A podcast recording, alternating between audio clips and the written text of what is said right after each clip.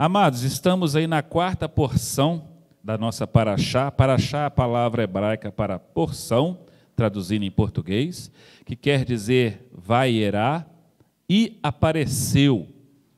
Vai de Gênesis 18, verso 1 até Gênesis 22, verso 14. E o tema que eu escolhi para esta manhã é canetas nervosas. Você tem paciência? Você tem paciência? Mas antes, vamos fazer um pequeno resumo desta porção.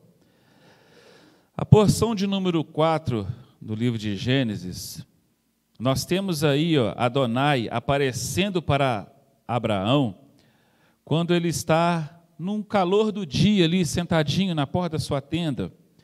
E aí né? Abraão todo se prontifica ali e se oferece para fazer várias coisas e o Eterno aceita. Temos aí também o Eterno avisando a Sara que ela iria ser mamãe aos noventinha, não é? Amado, interrogação, como diz o carioca, asterístico, né, para você ou registro, registra aí. Sara, mãe aos 90 anos de idade. Guarda isso daí. Sara ser mãe aos 90 não é só para mostrar para o ser humano o poder de Deus, não. É para mostrar mas mostra muitas outras coisas.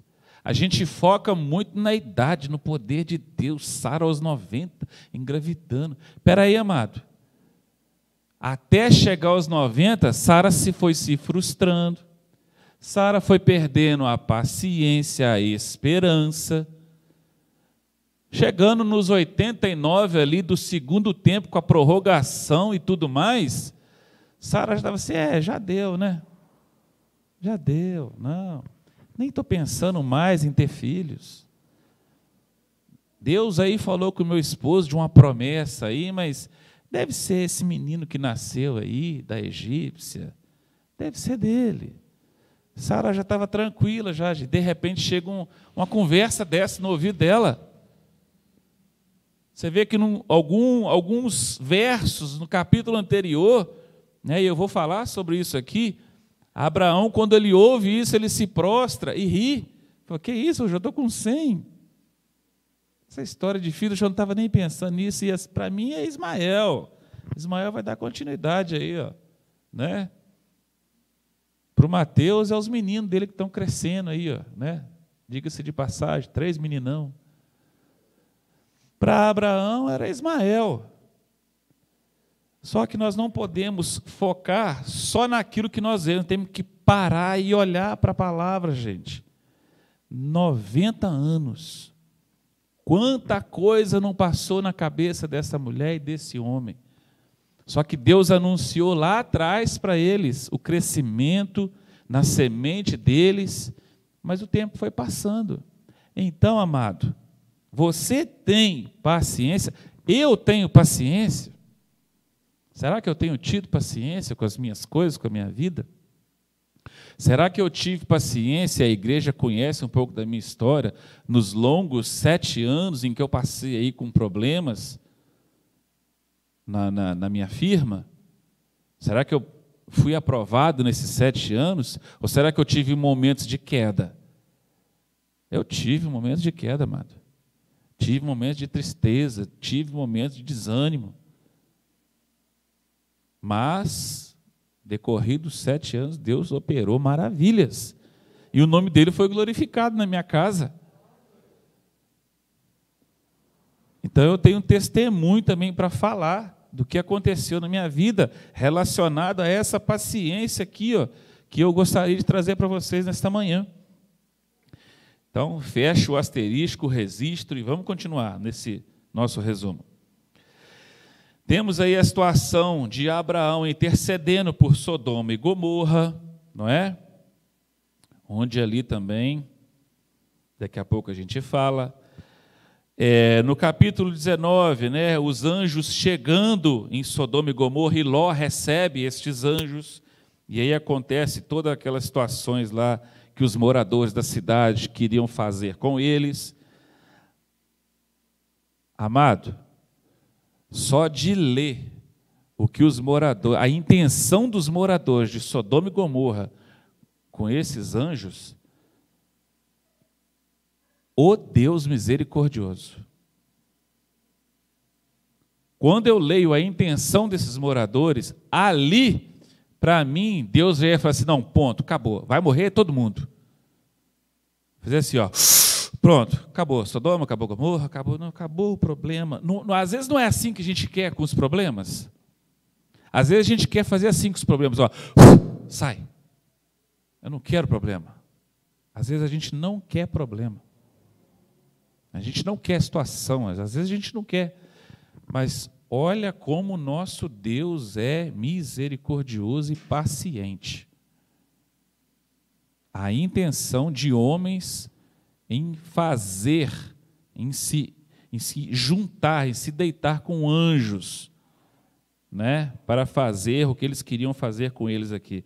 Ali, para mim, já tinha acabado tudo. Graças a Adonai que eu não sou Deus. Eu sou mortal. Daqui a alguns, eu estou com 44. Não sei fazer conta não, mas daqui uns 86 eu estou morrendo.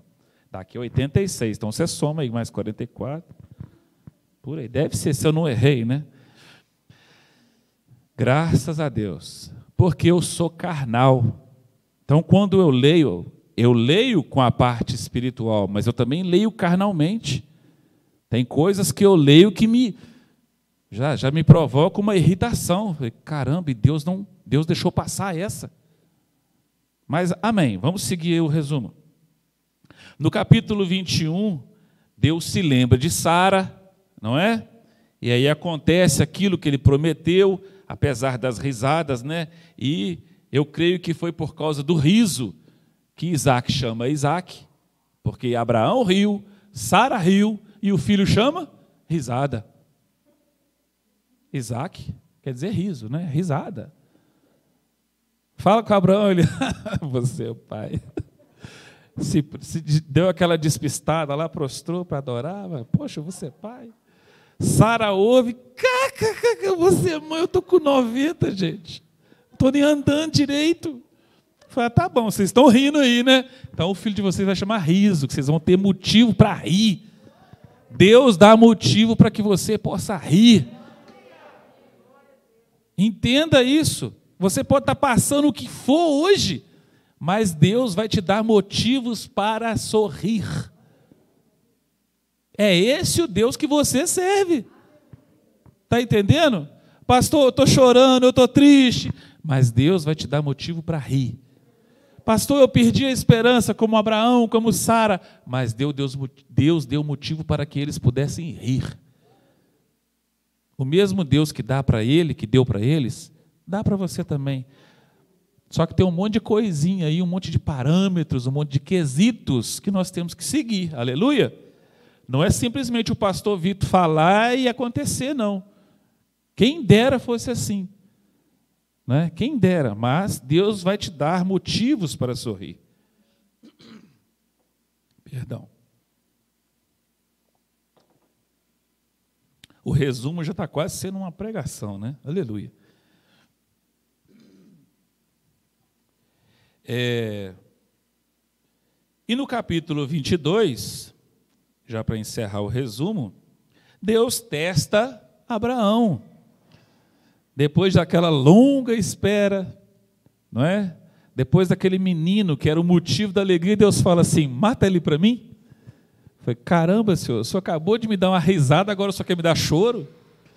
Mas Deus testou a fé de Abraão nesse episódio. E, como nós já conhecemos, Abraão foi aprovado, recebeu o troféu joinha do céu, não é? Pai da fé. O filho da promessa que Deus dá para ele, Deus pede, e ele fala: Não, o senhor deu, era meu, mas como foi o senhor que deu, era seu, então eu te devolvo. Entendeu? É igual o Jó. Nós vamos chegar lá. Aleluia? Está resumido então? Aleluia. Então vamos ler aí de 1 a 5 do capítulo 18. Peço perdão aos irmãos que minha garganta está secando. Pode ser que às vezes eu dou aquela rapada assim na garganta e esqueço de tirar o microfone. Capítulo 18, do verso 1 até o 5. E Adonai apareceu a Abraão junto aos carvalhos de Manre, enquanto ele estava sentado à entrada da tenda no calor do dia. Ele ergueu os olhos, observou, e ali, diante dele, encontrava-se três homens. Ao vê-los, correu à porta da tenda para encontrá-los. Prostrou-se com o rosto em terra e disse: Meu senhor, se encontrei graça aos seus olhos, por favor, deixa seu servo. Por favor, permita-me enviar a você um pouco de água para que lavem os pés. Então descansem à sombra da árvore e trarei a vocês um pouco de pão, pelo fato de terem chegado este servo. Refresquem-se antes de continuar. Muito bem, eles responderam. Faça o que você disse. Primeira coisa que eu aprendo no início dessa porção aqui: receptividade. Você é receptivo quando alguém chega na sua casa? E aqui eu não estou jogando direto para ninguém, eu nunca fui maltratado na casa de ninguém. Nem dos que estão aqui, nem daqueles que me ouvem. Mas você é receptivo quando alguém chega na sua casa? Ou quando chega aquela visita, você Ih! corre lá, põe a vassoura atrás da porta, é um costume da mamãe, né? e quando quer que vá embora depressa, põe ela virada de ponta cabeça. Rola esses costumes aí, gente. Tem crente que ainda faz isso. Vocês estão duvidando? Tem crente que vê novela, gente. O que, que tem a ver colocar uma vassoura atrás da porta? É só a continuidade. Mas você é receptivo? Você trata bem, você oferece água, café, oferece o que tem na sua casa? Nós temos que ser receptivos, temos que tratar bem as pessoas que, vão, que vêm até nós, que chegam até a nossa casa. Teve um dia aí que minha mãe estava lá em casa e eu até brinquei com a Edilé, falei, nossa, ninguém ofereceu nada à minha mãe, eu fui lá, fiz café, dei, dei para ela, porque eu sei que a minha mãe gosta de um cafezinho. A minha mãe Maria José, que já veio aqui, aquela baixinha de cabelinho vermelho, cabelinho de fogo. Aleluia. Ela cortou o cabelo agora, gente, está curtinho, tipo do Mateus, assim, está linda ela. Você tem que ver que maravilha. Maravilha. Minha mãe, ela viu assim, ah, gostei, vou cortar, e cortou. Eu, aí vocês sabem de onde eu puxei essa tranquilidade, né? Mas aí eu falei com a Edilete, não, mas eu dou as coisas a ela. Eu falei, calma, eu estou brincando. Sei que você dá as coisas minha mãe. Só que quando às vezes ela está com a neta, neta é neta, né, gente? Às vezes ela fica lá com a Ana Clara, a Ana Clara bota ela para ver umas coisas lá que ela gosta de rir, né? E se ela não for lá fazer um café, ela vai entrar e sair só com a televisão. É, as duas ficam ali brincando ali. Mas nós temos que ser receptivos. Pastor, não tem nada em casa. Você tem uma água fresca para dar. Você tem a sua companhia para dar. A pessoa. Né? Mas sempre alguma coisa nós temos que dar. Então, seja receptivo. Receba bem. Porque muitas das vezes, ou às vezes, você pode estar recebendo ali um enviado de Deus para te dizer algo, ou só simplesmente vai lá, entra, senta e depois sai. É só isso que eu quero que você faz. E ali eu vou trabalhar. Está entendendo? Você não sabe, você é crente, a sua vida é espiritual. Então nós temos que observar essas coisas. Aleluia. Isso foi só um parênteses que eu abri aqui, porque eu, na hora que eu li aqui, me veio esse entendimento de recepção. Mas, nessa porção, nós podemos ver que o Eterno desce para resolver algumas questões na terra, como já foi falado aqui no resumo. É, o pecado de Sodoma e Gomorra e o filho de Abraão e Sara. Pessoalmente, amado, a situação estava tão crítica em Sodoma e Gomorra e na sua região ali, que o Eterno desceu pessoalmente para ver. Nós aprendemos que Deus também não é injusto. Ele é onisciente, onipresente, onipotente. O clamor, o cheiro daquele pecado chegou até ele. Ele não é Deus? Não precisava dele vir, mas ele veio. Eu vou aplicar a justiça, mas eu vou aplicar a justiça corretamente. Não vou aplicar justiça de qualquer jeito. Eu tenho um servo na terra que chama Abraão, então ó, é ali perto. Eu já vou resolver uma situação que ele está aguardando há um tempo. O negócio de um filho aí que eu prometi para ele. E o Eterno desce para resolver essa situação. Muitas vezes em nossa vida, não temos paciência nem para esperar. Eu já conheci pessoas, amado, impacientes assim, nível 10. Quando fala alguma coisa, já quer um negócio aparecendo na mão. Então, isso não é, não é assim uma exceção. Isso é o que está acontecendo, principalmente nos dias de hoje.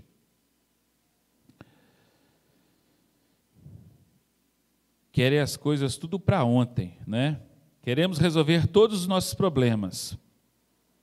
Problemas financeiros, problemas pessoais. Ah, eu quero emagrecer. Tem gente que começa uma dieta na segunda-feira, na quarta já está subindo na balança. Não é desse jeito. Isso mostra ansiedade, impaciência. Eu estou emagrecendo, mas é de tanto trabalhar. Eu estava até fazendo atividade, mas parei. Mas estou trabalhando tanto que eu estou emagrecendo. E nem estou preocupado com isso. Mas estou sendo beneficiado. Né? Paletó aqui, ó, e ficava assim. Ó. Agora ele está assim. Eu não estou buscando essas coisas, não, gente. Só que está acontecendo. Estou emagrecendo, estou trabalhando para chuchu. Né? E mais amém. A intenção não é falar do meu trabalho, não, que todo mundo sabe que eu trabalho muito. Aleluia. Mas nós queremos que os nossos problemas sejam resolvidos assim, de uma hora para outra. E as coisas não são assim. Porque os problemas vêm de acordo com a nossa caminhada, de acordo com o nosso dia a dia e da forma que nós agimos. Aí o problema chega, você não gosta, mas ele tem que ser resolvido. Tem que sentar, tem que conversar, você tem que ouvir, o outro tem que falar. Quando o problema está na sua vida, é bom nós ouvirmos mais e falarmos menos. Porque muitas das vezes nós vamos colocar as nossas razões. Nós podemos até ter razão, mas ouvir um direcionamento de uma terceira opinião é sempre melhor. E é bom ouvir mais o direcionamento de terceiros. É bom ouvir mais o que Deus pensa. É bom buscar o que, que Deus acha. É bom buscar essas coisas. Porque na nossa razão, eu, vou, eu sempre vou estar certo. Dificilmente eu vou me crucificar. Eu sei quando eu peco, eu sei quando eu erro. Mas não é toda hora que eu vou tampar pedra em mim, não. Às vezes eu vou querer um afagozinho. Hum. Por isso que é bom a gente buscar no outro, no terceiro. E não é qualquer terceiro que nós temos que buscar. Se você é cristão, busca numa pessoa de Deus. Busca no seu pastor, busca no seu irmão, no colega que está do seu lado. Assim nós vamos crescer, aprender a fazer amizade e aprender uns com os outros. Aleluia.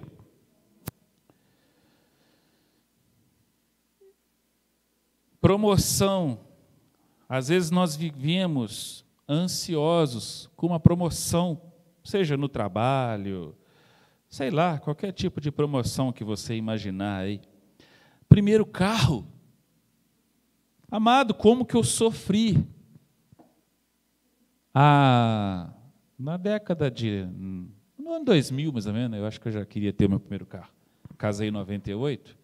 Eu nem lembro que ano que a gente comprou o primeiro carrinho, um Chevette 78, com buraco no fundo. Uma maravilha, Matos. Só alegria que é Chevette.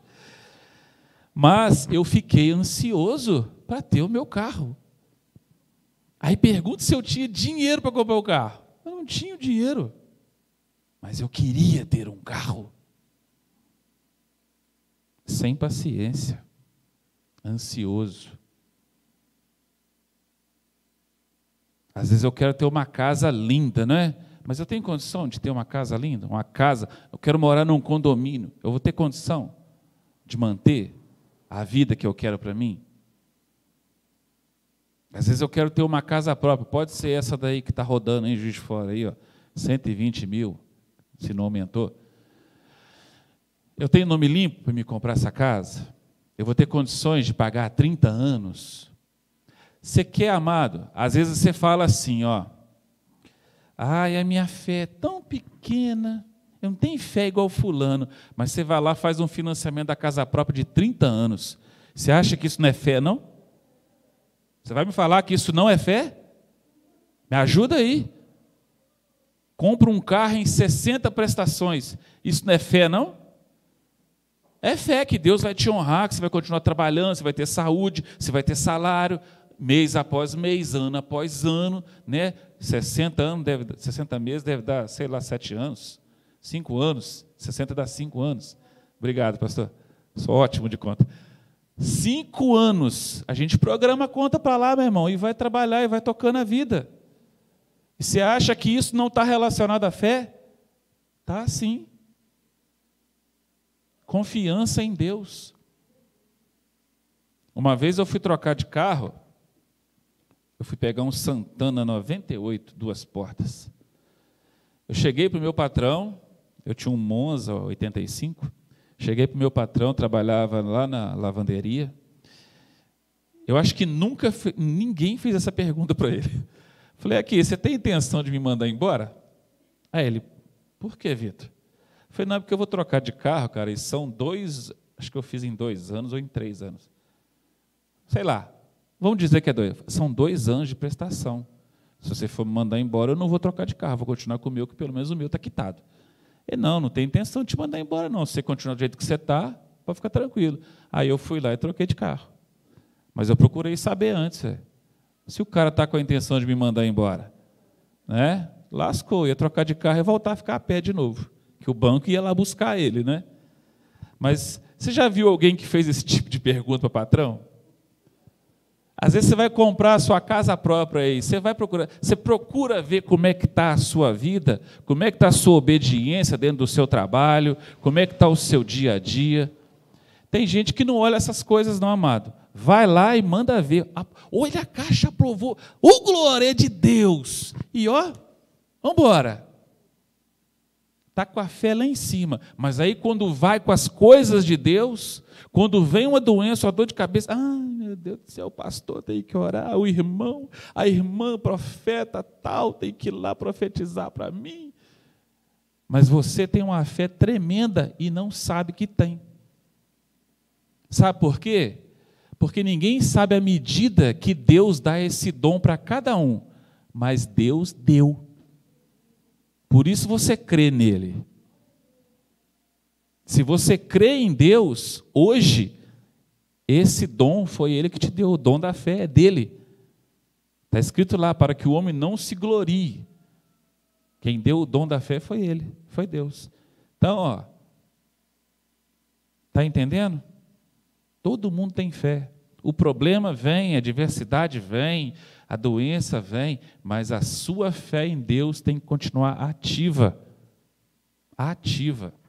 E a sua fé estando ativa, você vai controlar aquilo que muitas das vezes você acha que não tem, que é paciência. Nós vivemos um momento deste mundo onde o imediatismo tem reinado. É tudo para já, não é? É tudo imediato. Às vezes você pega, ele não está aqui no meu bolso. Às vezes eu vou abrir o WhatsApp do meu celular, ele demora a abrir, eu já fico impaciente. Mas eu sei que ele está carregado de foto, de vídeo, sei lá do que. Essas coisas que chegam no WhatsApp. pesa o celular. Às vezes você vai abrir lá um YouTube, ele está lá, mostra aquela tela branca e fica lá. Ó. Isso já afeta, já. Por que está demorando? Imediatismo, nós queremos tudo na hora. Lançou um celular mais rápido, mais potente. Você não tem condição, mas é ele que você quer.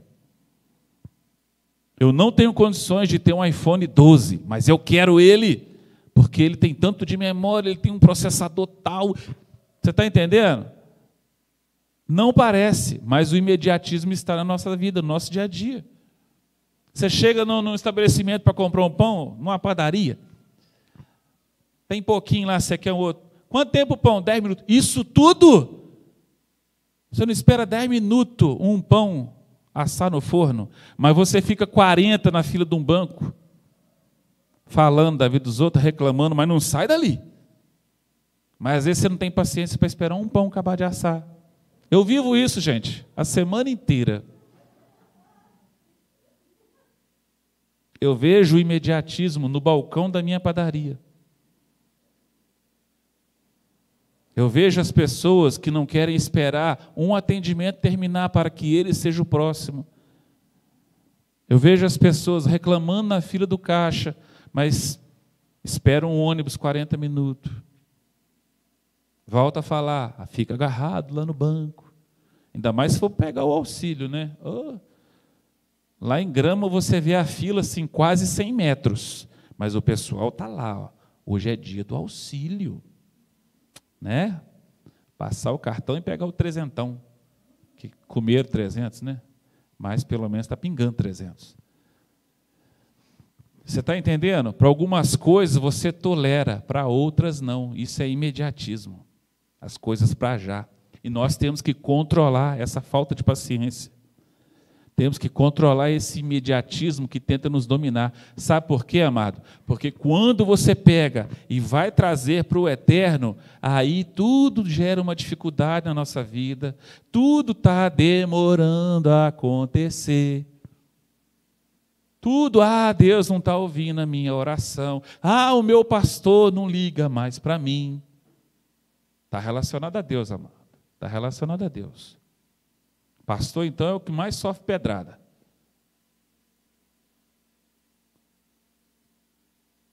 O pastor, o irmão, sei lá, quem for, ir na sua vida, ir no seu problema, amado, se Deus não agir ali na hora, o que o pastor falar vão ser palavras direcionadas por Deus. Mas se nós não tivermos filtro para receber aquilo, ele vai chegar, vai falar e vai embora, e você vai continuar com o seu problema, com a sua tribulação e com a sua paciência zero.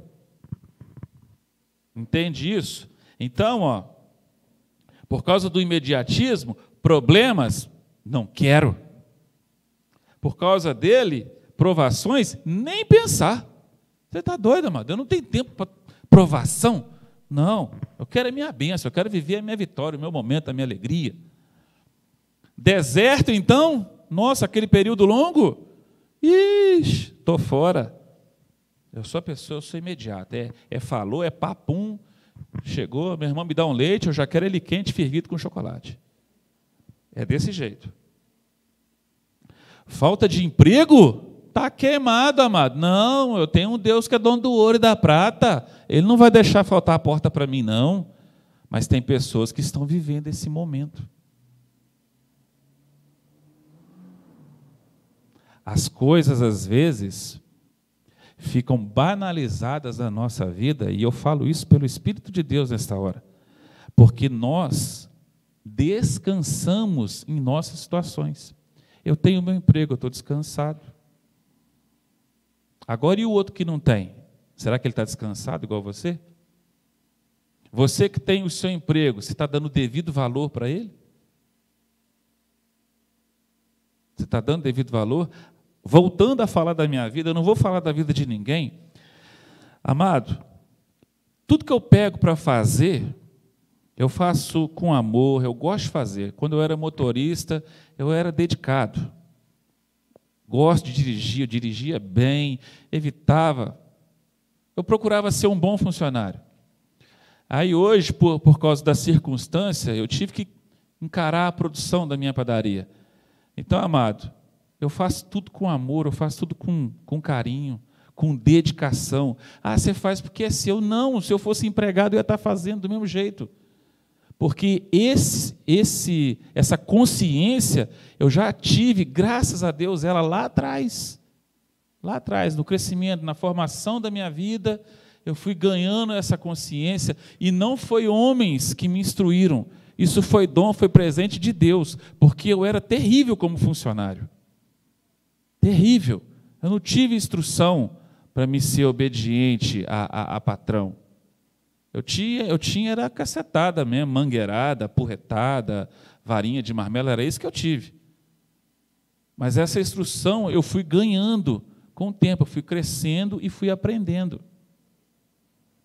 Então, da mesma forma que quando eu era funcionário eu valorizava, agora que é meu, eu valorizo também. Pego e faço com, a, com carinho, com amor e com dedicação. Então, quem quiser ir lá também, vai ver. Está tudo bem feitinho. É o pastor Vitor que está fazendo. Então, nós temos que ser assim no nosso trabalho também. A gente não pode descansar porque tem um emprego. Você tem que dar glória a Deus e falar assim: hoje eu tenho um emprego, aleluia. Mas eu sei, Deus, que tem pessoas aí que não têm, estão loucas, aflitas, para estar onde você está, querido, querida. Tem gente querendo estar onde eu estou hoje. Tem gente que queria ser dono de uma padaria. Tem gente que queria ser um motorista, um confeiteiro, não sei, o cargo que você imaginar. Um motoboy. E eu tenho sido motoboy também, né? É. Padeiro, motoboy, sei lá. Eu já falei, já brinquei com isso aqui. Para com essa bobeira, pastor Vitor. Mas tem pessoas que gostariam de estar aonde você está e você banalizou o que você tem na sua mão.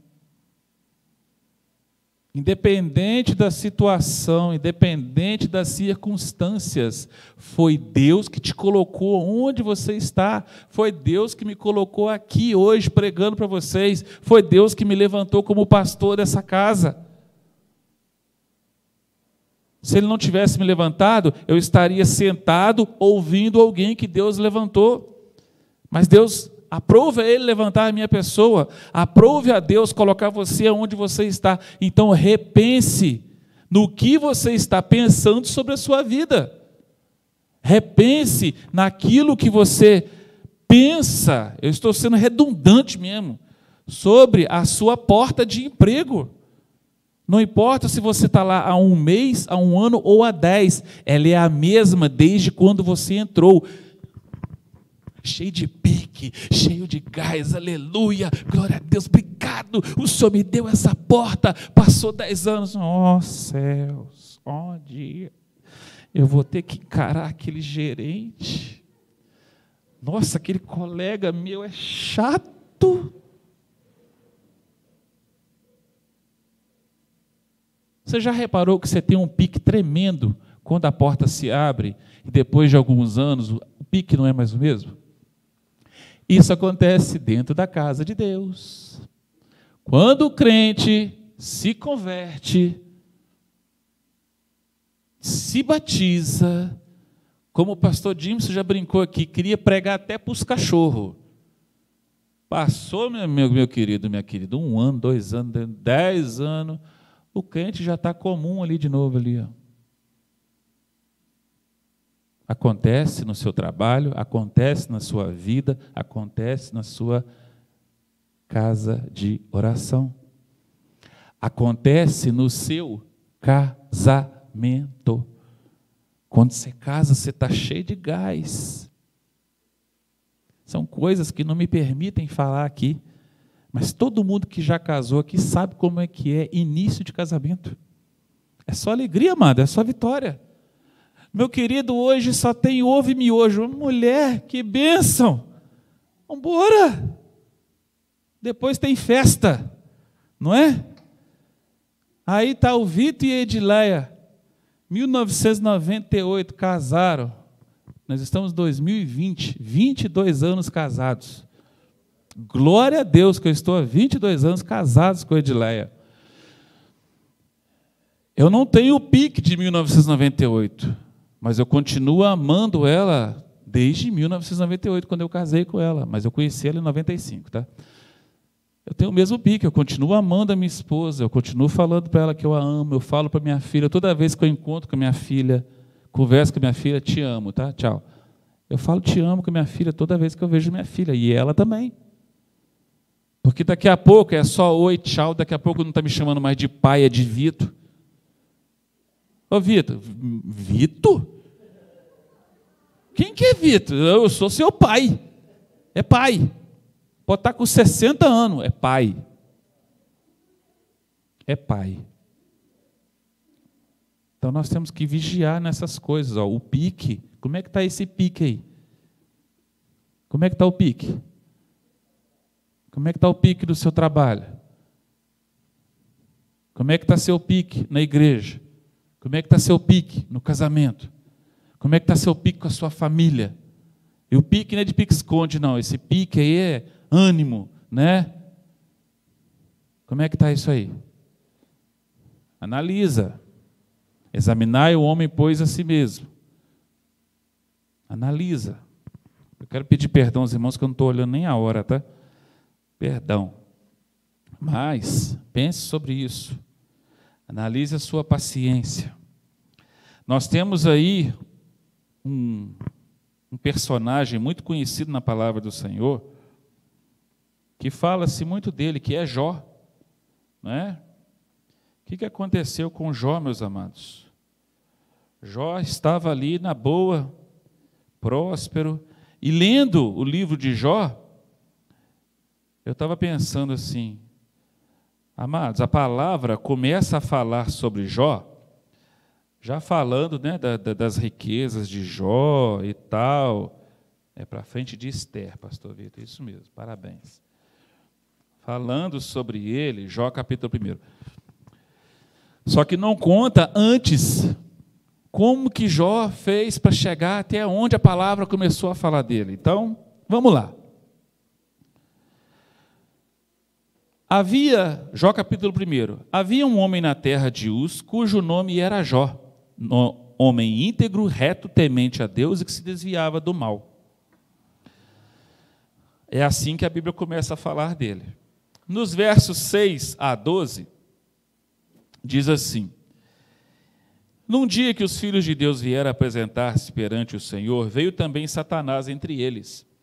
Então perguntou o Senhor a Satanás: de onde vens? Satanás respondeu: De rodear e passear pela terra. Perguntou ainda o Senhor: Observaste tu, meu servo Jó? Porque ninguém é na terra semelhante a ele. Homem íntegro, reto, temente a Deus e que se desvia do mal. E aí Satanás começou a sua historinha, não é? Também sou cerca ele de riqueza. Porventura Jó teme a Deus, ele não tem com o que se preocupar. Satanás que dizer para ele foi isso.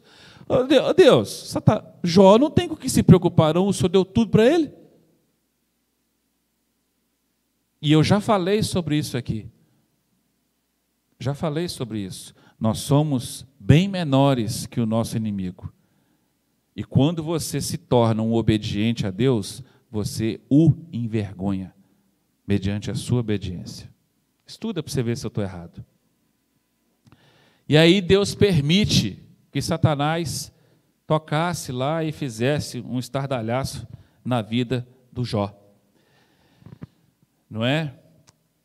E aí é muito lindo nós trabalharmos a nossa paciência, porque Jó, depois de alguns, alguns acontecimentos, ele fala assim, ó, no sair e nu voltarei. O Senhor deu, o Senhor tomou. Bendito seja o nome do Senhor.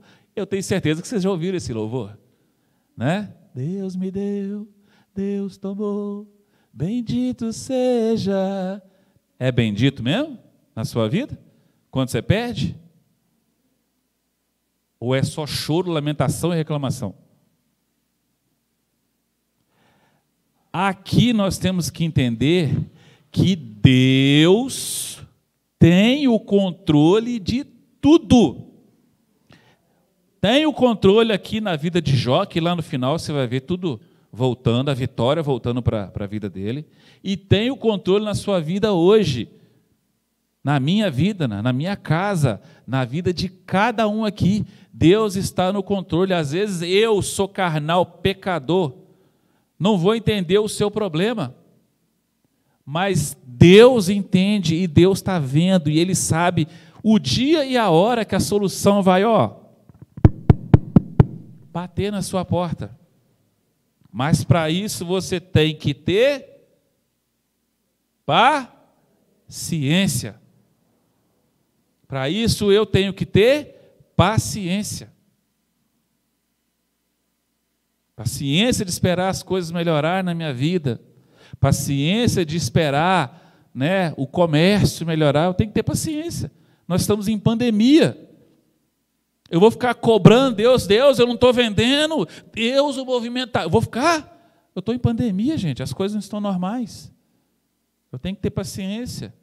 Mas mesmo na pandemia, Deus está sustentando o meu trabalho, está sustentando o seu trabalho. Na pandemia, Deus está abrindo porta. Na pandemia, Deus está ganhando almas e batizando. Então Deus parou de trabalhar? Não. Deus parou de olhar para a sua vida? Não.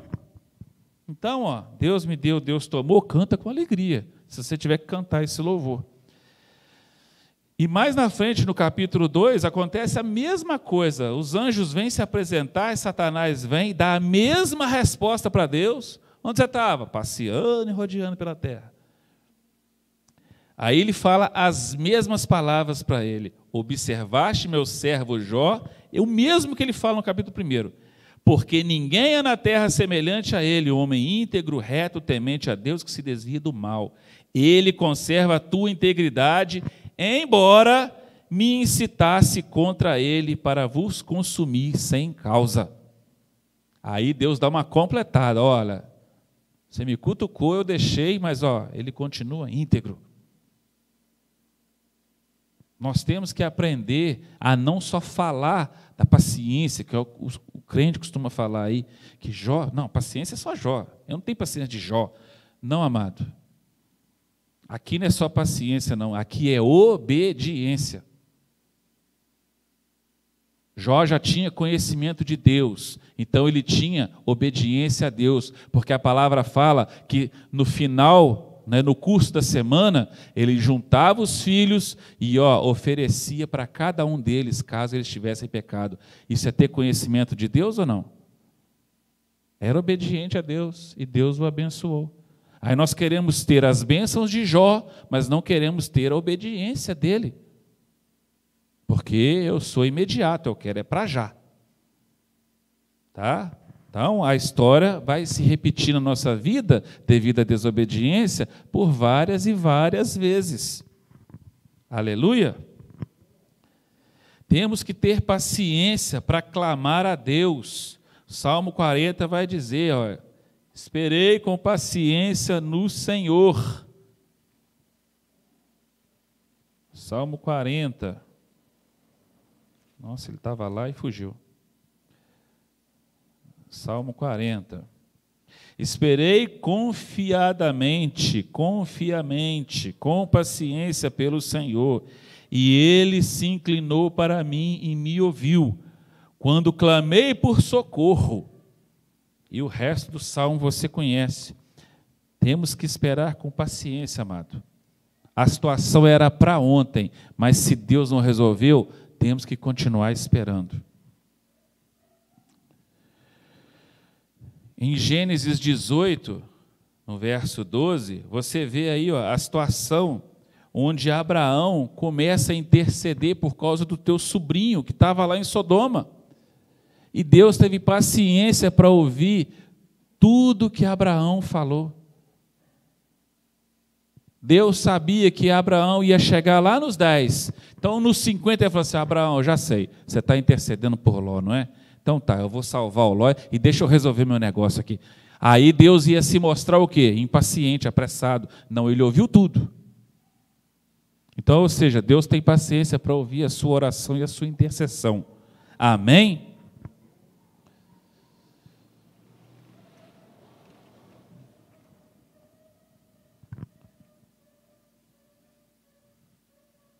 Gênesis 21, de 1 a 8. O dia chegou. Adonai se lembrou de Sara, como tinha dito, e fez por Sara como lhe prometeu. Sara engravidou e deu à luz a um filho em idade avançada para Abraão, no tempo exato em que Deus dissera. Às vezes, amado, Deus não te deu a data, mas vai acontecer, amém?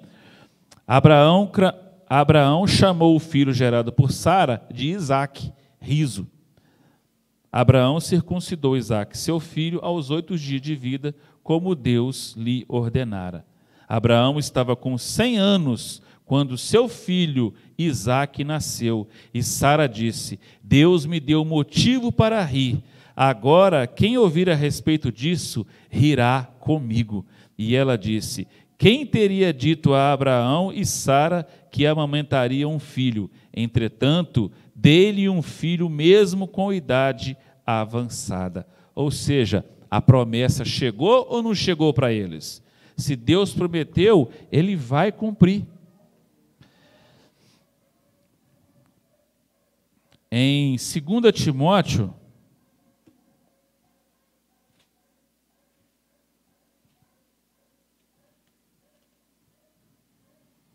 Segunda Timóteo 2, 24, vai dizer assim: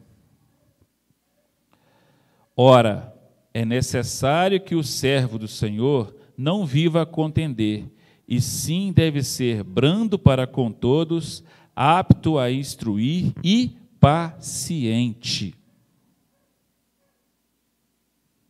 Em Hebreus 6,15, está relacionado aí a Raftará desta porção dessa semana. Hebreus 6,15. E assim, depois de esperar com paciência, obteve Abraão a promessa. Então, amados, nós aprendemos com Abraão que ele teve que esperar. Abraão teve que esperar. E nós também, muitas das vezes, vamos ter que esperar, queridos. Vamos ter que esperar. Vamos ter que ter paciência. E com paciência, como diz Oséias, um verso muito repetido pelos cristãos, conheçamos e prossigamos em conhecer o Senhor. Como a alva, sua, como a alva, a sua vinda é certa. Ele descerá sobre nós como chuva, como chuva seródia que, que, que rega a terra. Amados, trabalhando a nossa paciência, acalmando a nossa ansiedade, tudo vai acontecer. O tempo vai chegar, o nome de Deus vai ser glorificado e você vai rir. Então, já que hoje você aprendeu com paciência aqui, nesta manhã, hoje você vai sair daqui instruído a ter paciência, a ser mais calmo, Aplique isso na sua vida, para que quando a bênção chegar, você não se sinta envergonhado. Porque por muitas das vezes eu já pequei e entrei por essas portas, esperando de Deus uma paulada, e Deus me deu bênção. Eu esperava couro e recebi afago. Saí daqui envergonhado. Isso me ensina que Deus faz que as coisas vão acontecer. Aleluia.